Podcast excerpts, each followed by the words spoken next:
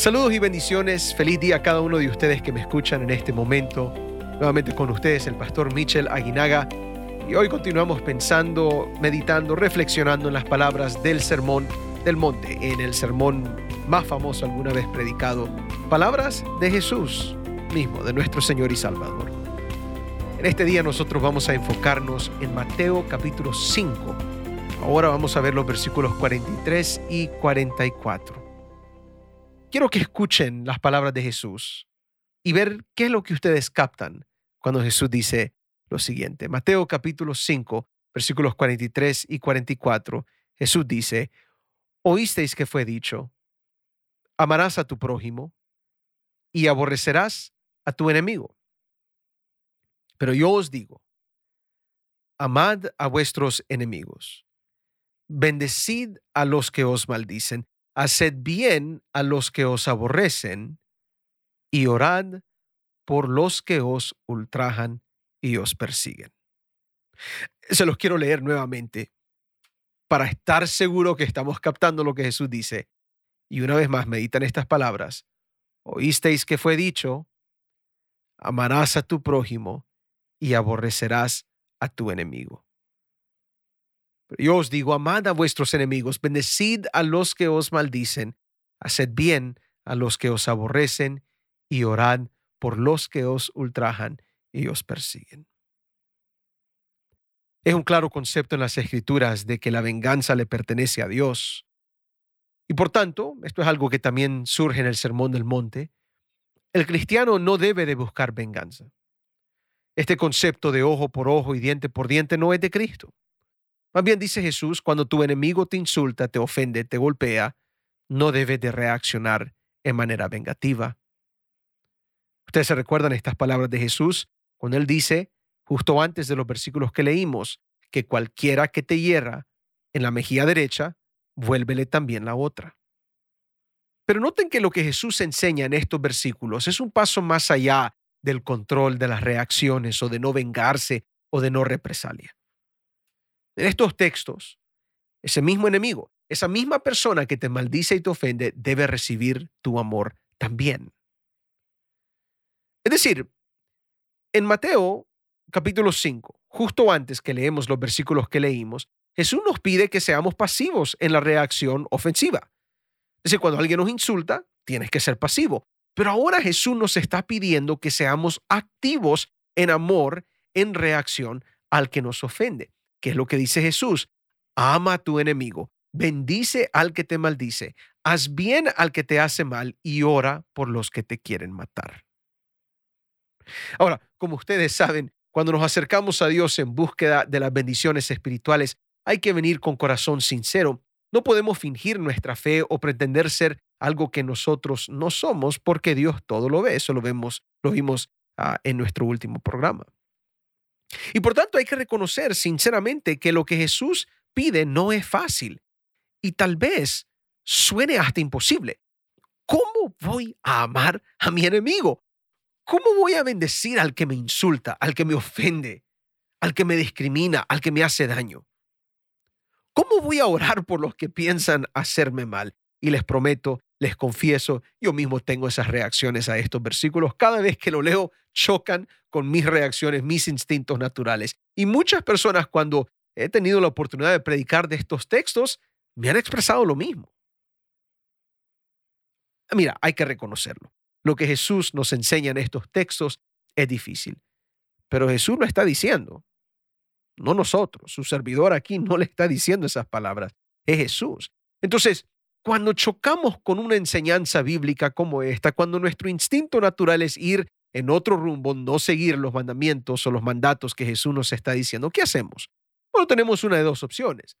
Podemos hacer como los judíos en el tiempo de Jesús, que buscaban una manera de acomodar la enseñanza bíblica a algo más conveniente. O buscamos ayuda del Espíritu Santo para que nuestras vidas se acomoden a la enseñanza bíblica.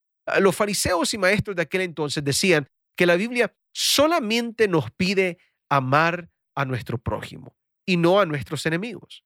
El prójimo, decían ellos, los maestros de aquel entonces, era únicamente aquellos que pertenecían al pueblo de Israel. Todos los otros eran gentiles y el amor al prójimo no aplicaba a ellos. Tanto que en el tiempo de Jesús, los paganos, los que no creían como ellos, como los judíos, eran conocidos como perros. Ahora, definitivamente es una forma despectiva de tratar a las personas y más cuando sabemos que los judíos no dejaban a los perros dentro de su casa, los consideraban animales sucios. Y por tanto, la enseñanza popular era esta, ama a tu prójimo, pero aborrece a tu enemigo. Pero note que Jesús está en contra de esto. Y en el proceso, Él busca el acomodo de nuestras vidas a esta enseñanza. La idea aquí es que nuestras vidas deben elevarse al estándar del texto, no bajar el texto al estándar de nuestras vidas. Entonces, de cierta manera, lo que Jesús buscaba era que fuéramos, noten esto, más y más como Dios. ¿Por qué digo esto? Porque noten lo que Jesús dice en el versículo 45, que es el propósito principal de lo que él está diciendo. Él dice, ¿por qué es que debes de amar a tu enemigo? ¿Por qué es que debes de orar por aquellos que te hacen mal? Dice, para que seáis hijos de vuestro Padre que está en los cielos, que hace salir su sol sobre malos y buenos y que hace llover sobre justos e injustos.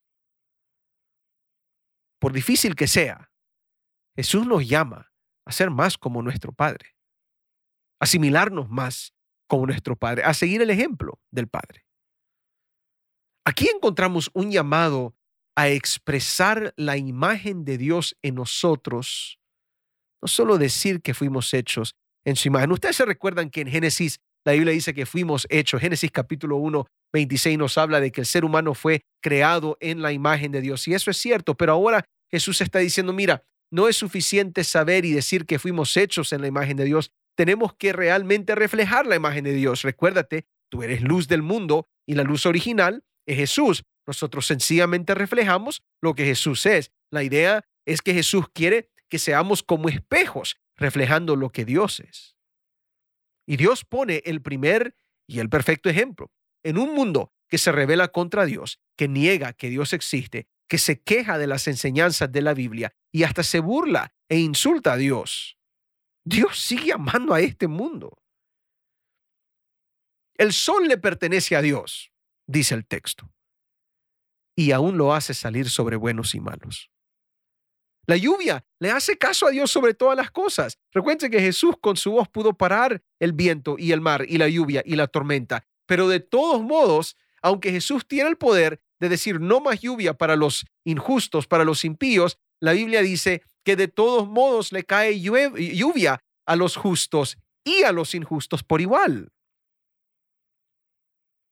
Si quiere ver cómo se ama al enemigo, mira lo que Jesús hizo por nosotros tanto que aún siendo pecadores, dice la Biblia, Cristo murió por nosotros en la cruz. Eh, de, acuerdo con Jesús, si quieres ser visto como hijo de Dios, debes amar a tu enemigo.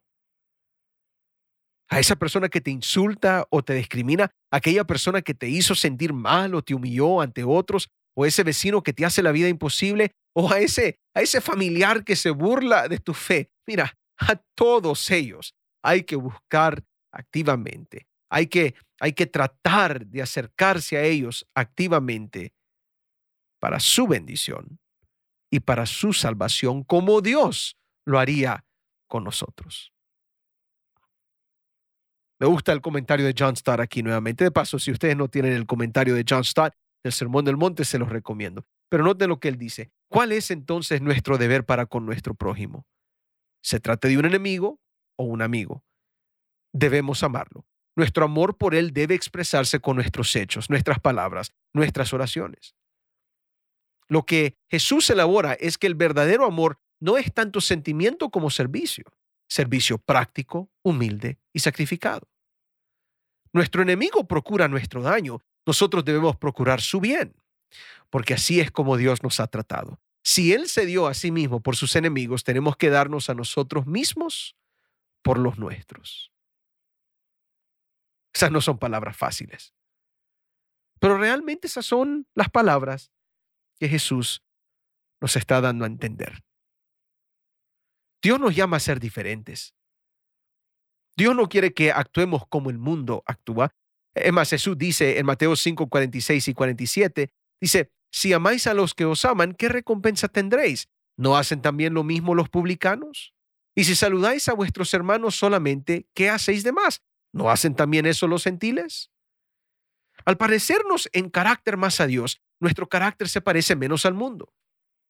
Obviamente, los principios del reino de Dios se contrastan grandemente con los principios y valores de este mundo. Pero noten que Jesús reconoce que todos pueden amar. Amar al que no nos ama no es fácil. Eh, mira, todos pueden amar porque todos aman eh, generalmente a los que los aman de regreso, pero aún las personas impías pueden amar, los publicanos pueden amar, los judíos amaban a los suyos, pero ese no es el problema. Jesús está ah, diciendo, mira, algo más grande de eso tenemos que hacer. La mentalidad del cristiano no es qué es lo que hacen otros. La mentalidad del cristiano es qué es lo que hace Dios. El punto no es amar a más personas como el mundo lo hace. El punto es amar en más alta calidad, como Dios lo hace. Y entonces viene Jesús y dice en Mateo 5:48, Sed pues vosotros perfectos, como vuestro Padre que está en los cielos es perfecto. Aquí no estamos hablando de perfeccionismo, aquí estamos hablando de seguir el ejemplo de Dios en su amor hacia todos. Mira, lo que estamos diciendo hoy no es fácil, pero es importante. Y es más, ¿qué mundo tendríamos si todos se amaran como Dios nos ama a nosotros? Recuerden, el amor es respuesta al amor de Dios primeramente. Nosotros le amamos a Él porque Él nos amó primero. Así que la idea aquí es, nuevamente, darle el corazón a nuestro Señor para que Él cambie, para que Él purifique, para que Él transforme y a través de un corazón entregado, otros puedan ser amados como nosotros hemos sido amados. Que Dios pueda hacer un cambio profundo en tu corazón y en tu vida. Dios te bendiga. Hasta la próxima.